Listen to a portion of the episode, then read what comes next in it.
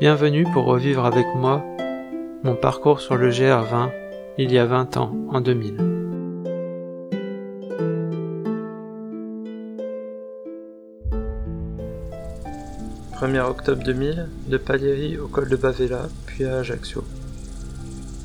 Levé à 5 heures après une excellente dernière nuit en refuge où j'étais le seul à dormir, je dis au revoir à mes compagnons de route et pars à 6h10 sur le chemin de la veille pour rejoindre le col de Bavella.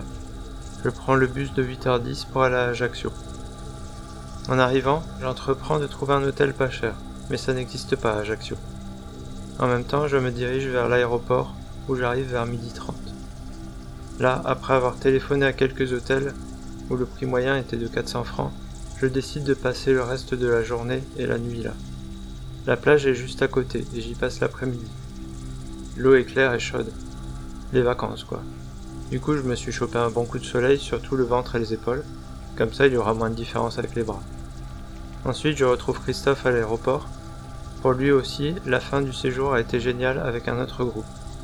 À la tombée de la nuit, nous allons sur la plage pour pique-niquer et passer une nuit plutôt bonne à la belle étoile. Le lendemain, 7h15 décollage, 10h35 atterrissage à Lille, via Marseille où Christophe a failli paumer son billet. Décidément, les aéroports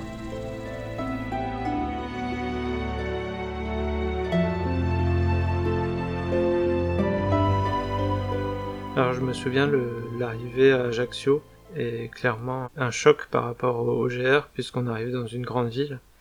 La chaleur est relativement écrasante hein, puisqu'on est au niveau de la mer et qu'on est quand même en Corse.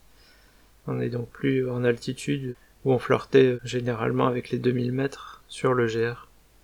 Mais par contre on va pouvoir profiter de la plage qui est juste à côté de l'aéroport pour pouvoir se baigner et puis euh, décider d'y passer la nuit.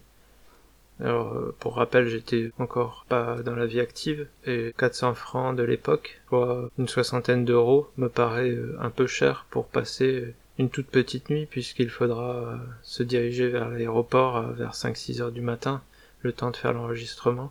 Et je crois que c'est la première et l'une des seules nuits à la belle étoile que j'ai passées.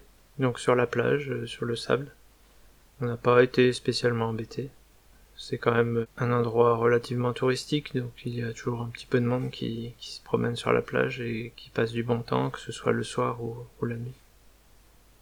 Et puis ça y est, on reprend l'avion.